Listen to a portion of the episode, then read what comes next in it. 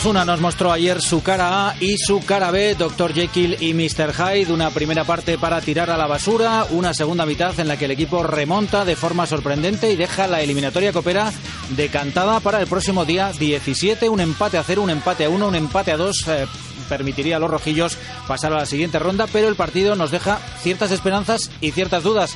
Fernando Roncal, ¿qué tal? Muy buenas tardes. Hola a todos. La verdad es que contento con el resultado, no tanto así con el, con el juego del equipo, ¿no? Eh, no hay que ocultar que Osasuna salió vendido en la primera parte y que da la sensación de que si hubiéramos estado ante un partido de liga, los tres puntos no se le hubieran escapado a un Málaga que se relajó en la segunda parte y hizo de Osasuna en la segunda parte y ahí los rojillos, eso sí, eh, al César lo que es del César, cuatro disparos entre los tres palos, tres goles, ¿no? Efectividad total, eh, marcaron jugadores que necesitan confianza y bueno, el resultado vamos, que, hay que hacerlo mal para eliminar al Málaga. Ah, Pachi, ¿con qué te quedas? ¿Con la cara A, con la cara B, con Dr. Jekyll o con Mr. Hyde? la cara buena, la cara buena. Eh, es, un espectáculo lo que vimos en la segunda parte. Un Osasuna desmelenado, eh, absolutamente convencido de que se podía sacar algo importante. Y, bueno, un 3-3 que nos da, si no el pase, pues por lo menos nos, nos, nos abre la puerta de par en par para recibir seguramente al Olímpico de Játiva en la siguiente ronda copera. Ahí va a estar el ¿eh? tema, ahí va a estar, sí, yo creo que tiene bastantes posibilidades. Un empate a uno en el Sadar clasificaría a Osasuna y un empate a uno en el Bernabéu clasificaría al Olímpico de Játiva. Tenemos ahí una opción importante en la Copa que no hay que desechar. Bueno, eh, Pachi ha venido bien, ¿eh? después de tomarse el café y esas cosas, sin ningún eh, problema. Eh, ¿Cómo puede cambiar tanto un equipo en no ya 45 minutos? Porque nada más empezar la segunda parte se recibe el 3 a 0. Eh, Decías, eh, Fernando, que el Málaga también bajó mucho el pistón. Se une un poco las dos cosas, ¿no? Sí, sí. Yo, sin ánimo de restar méritos a Osasuna, pues que igual que todos los aficionados rojillos, acabé el partido con sonrisa de oreja a oreja. Eh, creo que el equipo sigue pegándose un tiro en el pie, nada más empezar muchísimos partidos. Y, y ante el Málaga no fue una excepción. Eh, Osasuna, hay que recordar que hasta la segunda parte no disparó mm, siquiera entre los tres palos. El Málaga, a nada que apretó un poquito, se llevó por delante a, a la defensa de Osasuna. Eh, y eh, solo salvó a los rojillos pues ese relax eh, del que ya viene haciendo gala el equipo de Schuster en jornadas anteriores con 3-0 se duermen Osasuna no es uno de los mejores equipos de la liga pero si le das espacio y si le dejas tocar el balón y, aproximarse, pues te va a hacer pupa. Hubo suerte en ese primer gol de Roberto Torres, que el balón pega en otro futbolista, y a partir de ahí, pues Osasuna, mm, que ve que no tiene nada que perder, que se tira para adelante, y el Málaga, que pensaba que ya podía dedicarse a pensar en futuros compromisos, pues que se vio sorprendido, ¿no? Mm, no obstante, yo creo que lo de ayer fue un accidente y que el partido, mm, lo normal hubiera sido perderlo. No puedes conceder lo que concedes de inicio, como está concediendo Osasuna, y salir eh, con esa Mm, disposición a cumplir el expediente. Eh, todo lo bueno de la segunda mitad no me quita el disgusto mm, de, haber visto la, salida de los rojillos.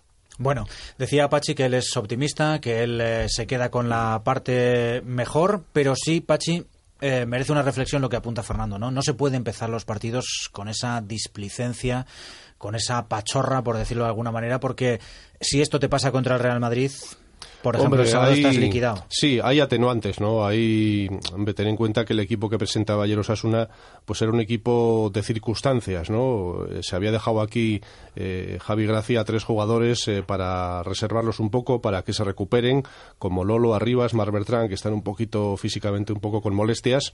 Y la realidad es que, bueno, Osasuna acudía con mucha ilusión y, con ese equipo un poquito de circunstancias donde tienen que, que revelarse en el mejor mejor sentido de la palabra, jugadores que han actuado muy poco, ¿no? Y eso tiene pues dos caras. La, que vimos en la primera parte, donde el equipo le cuesta muchísimo, muchísimo ponerse en, ritmo de competición, y una segunda donde los jugadores, bueno, pues se revelan y dicen, bueno, vamos a darlo todo y vamos a darlo aquí, porque si, nos vamos con 3-0, pues no nos queda más que el encuentro del día 17 para ser titulares. Entonces, eh, el equipo, bueno, pues ofreció una cara muy distinta y vamos a ver, vamos a ver. Yo creo que, que Javi Gracia pues habrá tomado buena nota del rendimiento de unos y de otros Vamos a tener un partido de vuelta muy interesante. Y, ojalá, ojalá tengamos otra ronda en la eliminatoria, ¿no? Pero bueno, yo creo que hay que estar satisfechos porque el equipo al final pues ofrece un rendimiento bueno eh, y, hay que pensar que en, la, en el encuentro de vuelta pues se puede salir adelante. Yo creo que sí. Yo, yo lo que os garantizo es que comparáis el partido de ayer con el eh, próximo mm, del sábado ante el Real Madrid, eh, que no sé ni sabemos cómo van a terminar, pero la entrega, eh, la tensión, eh, los marcajes que vamos a ver con los que vimos ayer eh, por parte de los dos equipos y estaríamos hablando de dos deportes diferentes. Por momentos parecía que estábamos asistiendo al All-Star Game de la NBA donde apenas se marca a los jugadores y se deja penetrar a cualquier rival hasta, hasta el aro, ¿no? Para que la machaquen. Si recordáis, cuando apenas se habían tirado siete tiros a portería, ya llevábamos seis goles en el marcador. La tensión era mínima. Eh, el gol de Sergio Sánchez eh, en, ese, en ese centro sin ningún tipo de oposición que abre el partido y, bueno, pues ver lo fácil que remataron también los jugadores de Osasuna en el área rival. No me pareció un partido de liga, me pareció un partido de copa. Eh, es que era de, copa, de ferias. De copa, pero como dice Juan, de copa de ferias. Pero es que más de mérito tendrá el Málaga, que era el equipo local y el que tenía que llevarse el partido, digo yo. Es que no toda la culpa será de Osasuna. No, no, no, por supuesto. Y además, Por algo ha perdido el Málaga cuatro partidos en su campo. Desde luego, el, Málaga se lo tiene que hacer mirar. el Málaga se lo tiene que hacer mirar. un punto más que nosotros. Porque Osasuna, en uno, para mí, de sus, de sus peores partidos esta temporada, ha logrado hacer tres goles, que no es nada habitual en los rojillos, pues cosa de la cual nos alegramos todos. Eso te demuestra que hay equipos peores que Osasuna, que los hay, que los hay, aunque te parezca que no. No, no, ojalá, ojalá. El martes que viene tendremos resolución de la eliminatoria, día 17 aquí en el Estadio del Sadar, pero antes está ese choque a las 4 de la tarde del sábado contra el Real Madrid, también aquí en Pamplona. Parece que el tiempo va a mejorar un poquito, que no, no hará tanto frío como estas últimas eh, jornadas.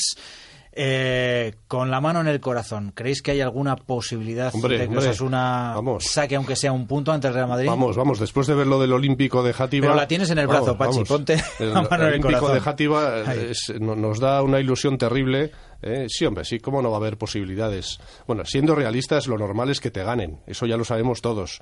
Pero bueno, Sasuna, eh, mira, hablando de rendimiento y de actitud, eh, seguro que va a dar el 40% más de lo que da habitualmente en cualquier otro encuentro de liga. Pues claro, y, viendo lo que, dieron en Málaga y que hicieron tres goles, ¿por qué no confiar, no? yo estoy convencido de que Osasuna tiene sus opciones, que ha sido capaz de frenar aquí al Barça, que hasta que le, que le ganó el otro día el Athletic nadie más había podido frenar a los culés en la liga, y ¿Y por qué no? Al Real Madrid, claro que sí. Yo creo que, que vamos a ver, hay un 60% de posibilidades, o no se me, se me escapa cuánto, pero unas altas posibilidades de perder ante el Real Madrid, las que tiene prácticamente cualquier equipo de la liga, pero ¿por qué no se puede empatar o incluso, o incluso ganar? ¿no? Hay que salir a por todas. En este partido no hay nada que perder y estoy convencido que la tensión competitiva que vamos a ver va a ser muy diferente a esos corners como, como se vieron defender ayer, ¿no? En la primera parte, sobre todo. Sí, es un partido donde hay que apretar, hay que apretar al rival lo que puedas y hasta que te dé el físico y si te da para empatar, pues te da y si te da para eh, aguantar hasta el minuto 70, pues te da hasta ese momento. O sea que no, no hay que tener ningún miedo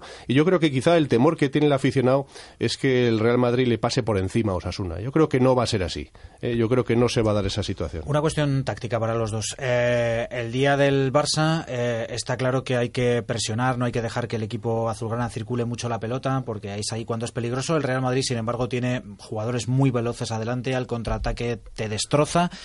Eh, ¿Cuál pensáis que puede ser la idea de Javi Gracia a la hora de preparar el, partido? ¿Ceder la iniciativa al Real Madrid completamente y os asuna a jugar como si fuese un partido lejos del Sadar? ¿O qué, es lo que esperáis? Yo espero más o menos lo que estás comentando, ¿no? Eh, y un Osasuna clásico, aunque no como en la etapa Mendy. Creo que Osasuna le va a esperar al Real Madrid, no le va a presionar tan arriba. No es un fútbol tan elaborado el del, Real Madrid como el del Barça. No sé si. Eh, da tanto fruto eh, salir a presionar la salida de balón del Real Madrid, porque la salida del balón del Real Madrid muchas veces son dos toques eh, y ya tienen el balón en línea de tres cuartos. O sea que yo creo que, se va a optar por apelotonar hombres atrás y salir en contras, en balones largos, buscar faltas, en fin. Eh, uno es una clásico, pero no de la etapa de Mendilibar.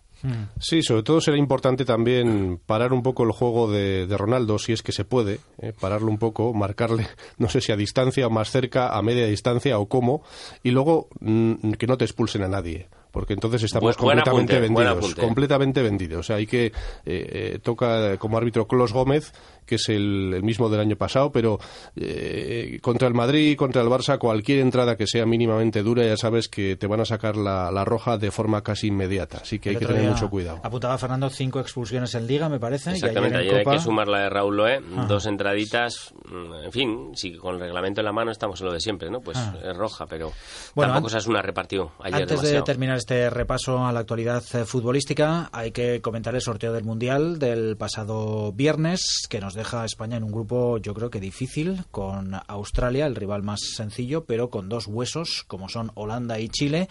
Nos deja el denominado grupo de la muerte con Uruguay, Italia e Inglaterra, que además van a jugar en Manaos con temperaturas que pueden rondar los 40 grados y humedad de casi al 100%.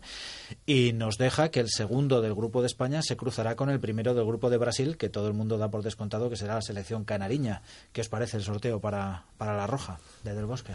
Bueno, yo creo que, como decías, no es un grupo fácil. Estamos en un mundial, tampoco me parece el grupo de la muerte. Ese, estoy de acuerdo contigo, en el que es, eh, es el que forman tres campeonas del mundo, como Uruguay, eh, Inglaterra y ¿Italia? Italia. O sea, ese es un grupo en el que los ingleses lo van a tener realmente complicado. En estos momentos, para mí, son la, la selección candidata a no pasar de ronda, porque Uruguay es un equipo competitivo e Italia siempre pasa.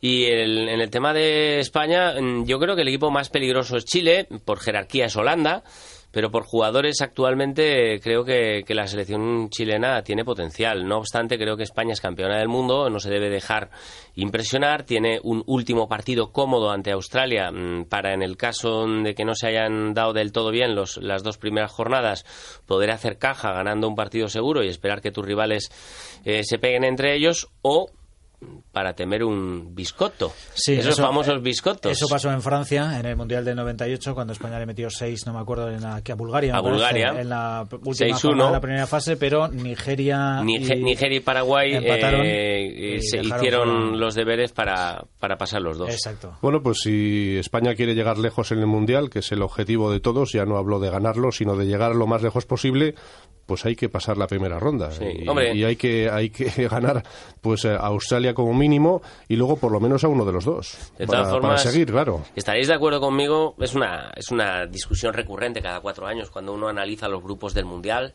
la FIFA pone a expertos para intentar dividir a los equipos en grupos y que salga una cosa compensadita y que los grandes no se enfrenten hasta el final y hay, hay, hay casi casi hasta bolas calientes.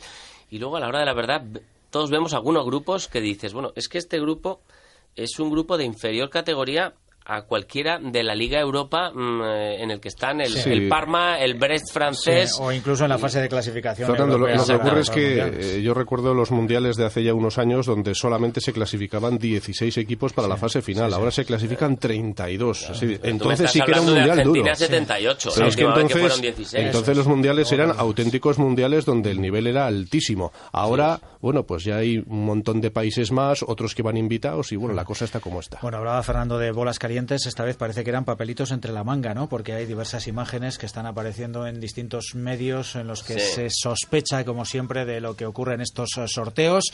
Estamos llegando al final de esta tertulia deportiva futbolera de los lunes y nos queda el pronóstico de lo que será ese Osasuna Real Madrid sábado a las 4 de la tarde en el Estadio del Sadar. Fernando. Espero un 1-0. 1-0 para Osasuna.